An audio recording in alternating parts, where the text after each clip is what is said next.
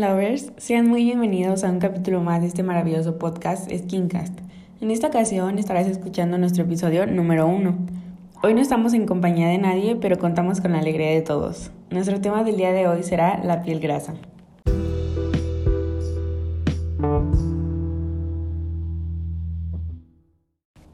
Bueno, y pues a pesar de que ahora esté muy de moda tener una piel radiante y brillosa, llega a existir una pequeña preocupación sobre la producción excesiva de sebo, porque puede traer distintos problemas como poros dilatados, puntos negros y acné, que son los más comunes.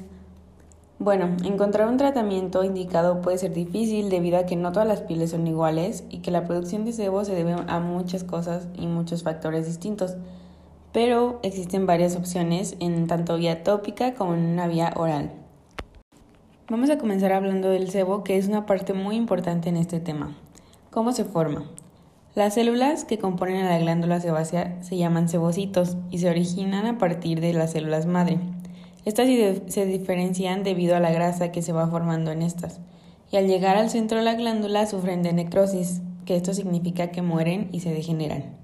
El sebo después que se produjo sigue en un conducto por el que sale el pelo al exterior y así alcanza la superficie de la piel. La cantidad que se produce puede variar depende de la persona, pero hay un promedio en los adultos que dice que es un miligramo cada 10 centímetros cuadrados de piel cada 3 horas, concentrándose la mayor parte en la frente. Arriba de 1.5 miligramos se le considera piel grasa y con tendencia al acné, poros dilatados y puntos negros. Bueno, y aunque no lo crean, el sebo también tiene una función para nuestra piel, y a continuación se las estaré platicando. La primera es impermeabilizar la piel, mantener el pH ácido, tener una acción antimicrobiana, fortalecer la barrera de la piel sumando hidratación, prevenir el daño y el fotoenvejecimiento gracias a los antioxidantes que lo componen y regular la temperatura de lo corporal. Un ejemplo de esto es cuando hace calor, nuestro cuerpo suda para así poder enfriar la piel y cuando hace frío, el sebo produce más grasa. Como ya lo había dicho hace un momento, hay varios factores que influyen en la producción del sebo. Entre ellos podemos encontrar los andrógenos, que es la razón por la que los hombres tienden a tener piel más grasa. La progesterona, que es en la etapa de ovulación donde se produce más sebo. Los métodos anticonceptivos hormonales, que contienen progesterona.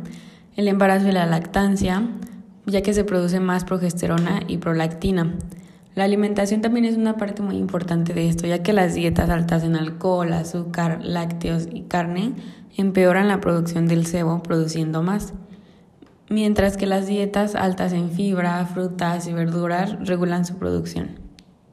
Otro factor muy importante es la edad, ya que el periodo en el que se da una mayor secreción de sebo es entre los 15 y 35 años de edad, pero más en la adolescencia. La etnia es otro factor importante, ya que las pieles negras tienden a secretar más sebo que otros grupos étnicos. El clima, a mayor temperatura, mayor producción de sebo.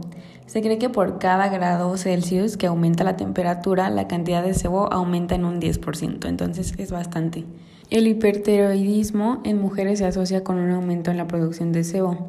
El estrés emocional. Además, hay una mayor probabilidad de contraer dermatitis seborreica y acné. Como sabemos, el sebo puede generar problemas por su cantidad y composición, y a continuación les voy a presentar algunas condiciones debido a esto. Primero tenemos los poros dilatados. A diferencia de las otras condiciones, esto no se considera patología, más bien es un problema estético. Otra causa de este se le considera el envejecimiento, ya que se pierde elasticidad en la piel, y esto es más notable en las mejillas. La causa relacionada con la piel grasa es la hipersecreción del sebo, Siguiente tenemos al acné, que es uno de los más comunes en adolescentes. El acné es una enfermedad inflamatoria de la unidad pilosebácea. Es más propenso a aparecer en espalda, pecho y cara. Las causas de este son nuevamente la hipersecreción de sebo, la querantización anormal, que es cuando se tapan los poros y se acumula el sebo, y la colonización del poro tapado por la bacteria Propionibacterium acnes. Continuamos con la rosácea, que es una patología difícil de tratar, debido a que no se sabe muy bien cuál es la causa de esta.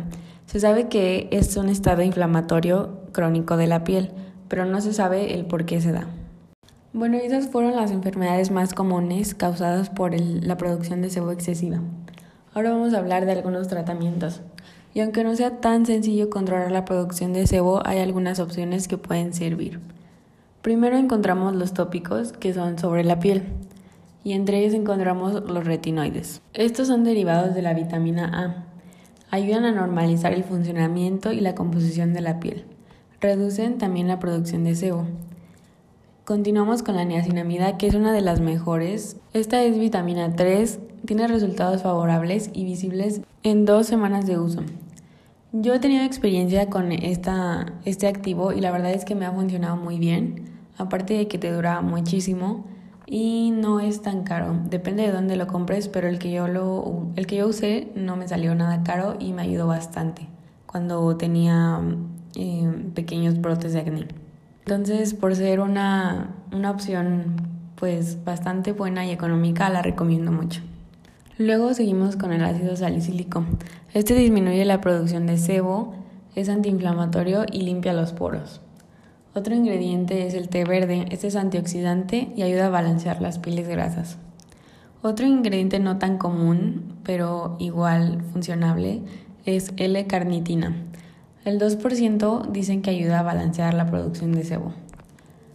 Y luego tenemos los alfa-hidroxiácidos o AHA, que son algunos ejemplos pueden ser el ácido, el ácido glicólico y mandélico. Estos disminuyen la producción de sebo y benefician a las pieles acnéicas. Todos estos ingredientes se pueden encontrar de distintas formas en los productos de skincare, ya sea en jabón, cremas, exfoliantes.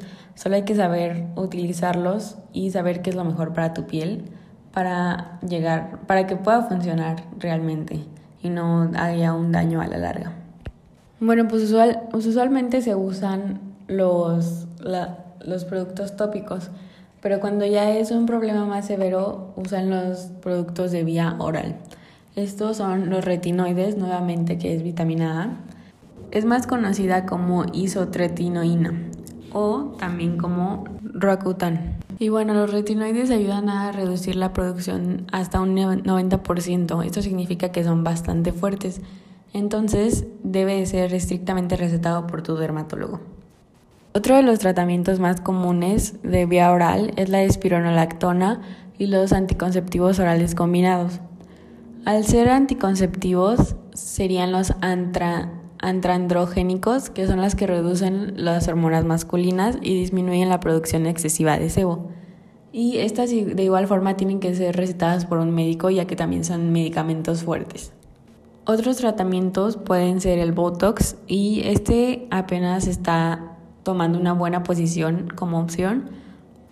Otros tratamientos puede ser el Botox y este apenas se está posicionando como una buena opción, pero aún se está observando la dosis indicada para las pieles grasas. Entre estos otros tratamientos se encuentran las terapias de luz y láser. Ah, y bueno, para ir cerrando este capítulo les daré unos pequeños tips que espero que les sirvan mucho. Primero es usar un jabón gentil, ya que un jabón agresivo podría causar la producción de más sebo. Después, evitar productos con alcohol y fragancia. Evitar exfoliantes físicos, que en otro episodio hablaré de los exfoliantes físicos y químicos. Elegir productos no comodogénicos, o sea, que no tapen los poros. Siempre hidratar la piel, a pesar de que se sienta grasosa es mejor hidratarla, ya que si tu, si tu piel no tiene la hidratación necesaria, es probable que produzca más sebo, causando que la piel sea aún más grasa. Y si es que te maquillas, usar maquillaje a base de agua y no a base de aceite.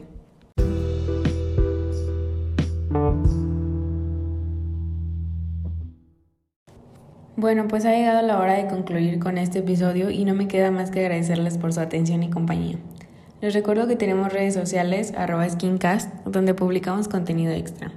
Y les mando mis mejores deseos hoy y siempre. No olviden lavarse su carita. Hasta el próximo episodio.